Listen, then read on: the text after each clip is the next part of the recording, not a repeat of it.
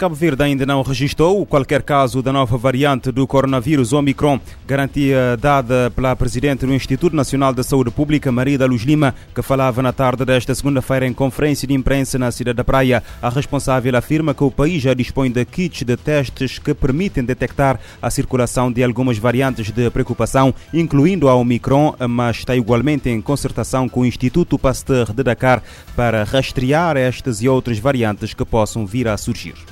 Os kits uh, permitem suspeitar-se a circulação de variante uh, Omicron. Ainda não houve nenhum caso positivo que fosse uh, que, que, os kits ressaltaram que é da variante Omicron, mas estamos em concertação com o Instituto Pasteur Dakar porque o facto de o teste dizer que pode, que há essa possibilidade, há sempre necessidade de confirmação através da sequenciação genómica. Está em Cabo Verde uma missão composta por profissionais da UMS e do Instituto Pasteur para capacitar técnicos cabo-verdianos na sequenciação genómica do vírus. Uma nova variante Omicron, classificada como preocupante pela Organização Mundial da Saúde, foi detectada na África do Sul, mas desde que as autoridades sanitárias sul-africanas deram um alerta, a 24 de novembro foram notificadas infecções em cerca de 30 países de todos os continentes.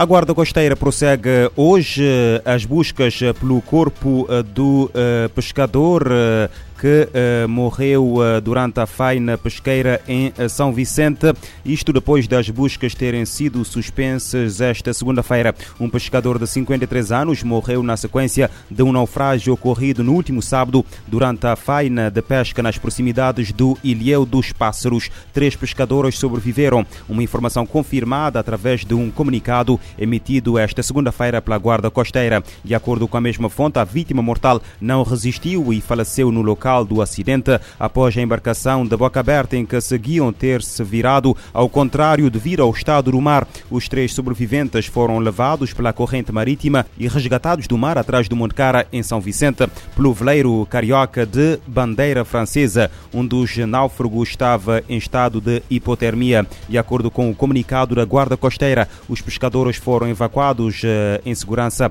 eh, pelo mesmo veleiro até a Marina do Mindelo, tendo sido evacuados posteriormente para o Hospital Batista de Souza. A embarcação de boca aberta foi encontrada e rebocada até o porto da Marina do Mindelo para as investigações eh, necessárias. As buscas pelo corpo do pescador eh, prosseguem. O Tribunal da Comarca de São Vicente aplicou prisão preventiva aos dois homens detidos no passado dia 2, suspeitos da prática de crimes de roubo. As detenções foram feitas em flagrante delito na via pública. De acordo com uma nota de imprensa enviada esta segunda-feira pela Polícia Judiciária, os dois indivíduos de 18 e 22 anos praticaram os crimes de roubo nas localidades de Ribeiro de Craquinha e Ribeiro Ribeiro de Julião eh, nos dias 1 e 2 de dezembro. Os suspeitos foram detidos através do Departamento de Investigação Criminal do Mindelo, Brigada de Combate ao eh, Bandidismo. É a quarta detenção por roubo em São Vicente no espaço de uma semana. E a Polícia Nacional destruiu esta segunda-feira na Boa Vista cerca de 1.591 litros de aguardente apreendidos no porto de Salrei na sequência de operações levadas a cabo em conjunto com a Polícia Judiciária. O produto proveniente de Santiago chegou a Boa Vista por via marítima, transportado em recipientes considerados impróprios, mal acondicionados e outros dissimulados em caixotes. A informação foi avançada à imprensa pelo comandante da esquadra da Boa Vista, Evandro Souza. O responsável policial explica que o caso foi enviado à Inspeção Geral das Atividades Económicas para se instaurar o processo de contraordenação, tendo-se aproveitado da presença da autoridade na ilha para proceder à destruição do álcool que foi apreendido no mês de outubro. A data do julgamento do empresário colombiano venezuelano Alex Saab, alegado emissário do presidente da Venezuela Nicolás Maduro, acusado de lavagem de dinheiro, foi, eh, vai ser determinada a 7 de janeiro do próximo ano. O anúncio foi feito esta segunda-feira pelas autoridades judiciais norte-americanas. A 23 de novembro, um tribunal de, uh, federal de Miami, no estado da Flórida, havia agendado para o dia 3 de janeiro o início do julgamento. A decisão de determinar outro dia foi tomada por todas as partes partes numa breve audiência na segunda-feira, onde foi abordada a necessidade de um cronograma razoável para o processo. A 15 de novembro, Alex Saba, legado emissário do presidente da Venezuela, Nicolás Maduro, declarou perante o Tribunal Federal dos Estados Unidos estar inocente num processo de lavagem de dinheiro.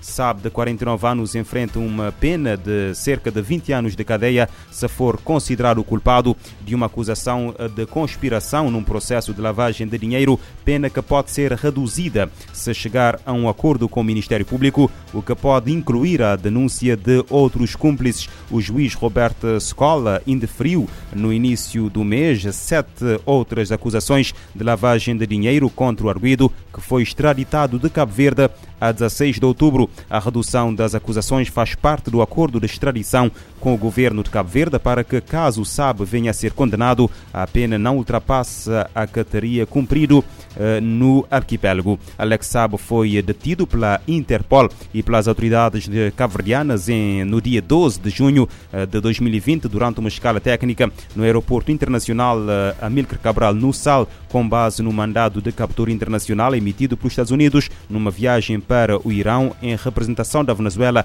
com passaporte diplomático enquanto enviado especial do governo venezuelano.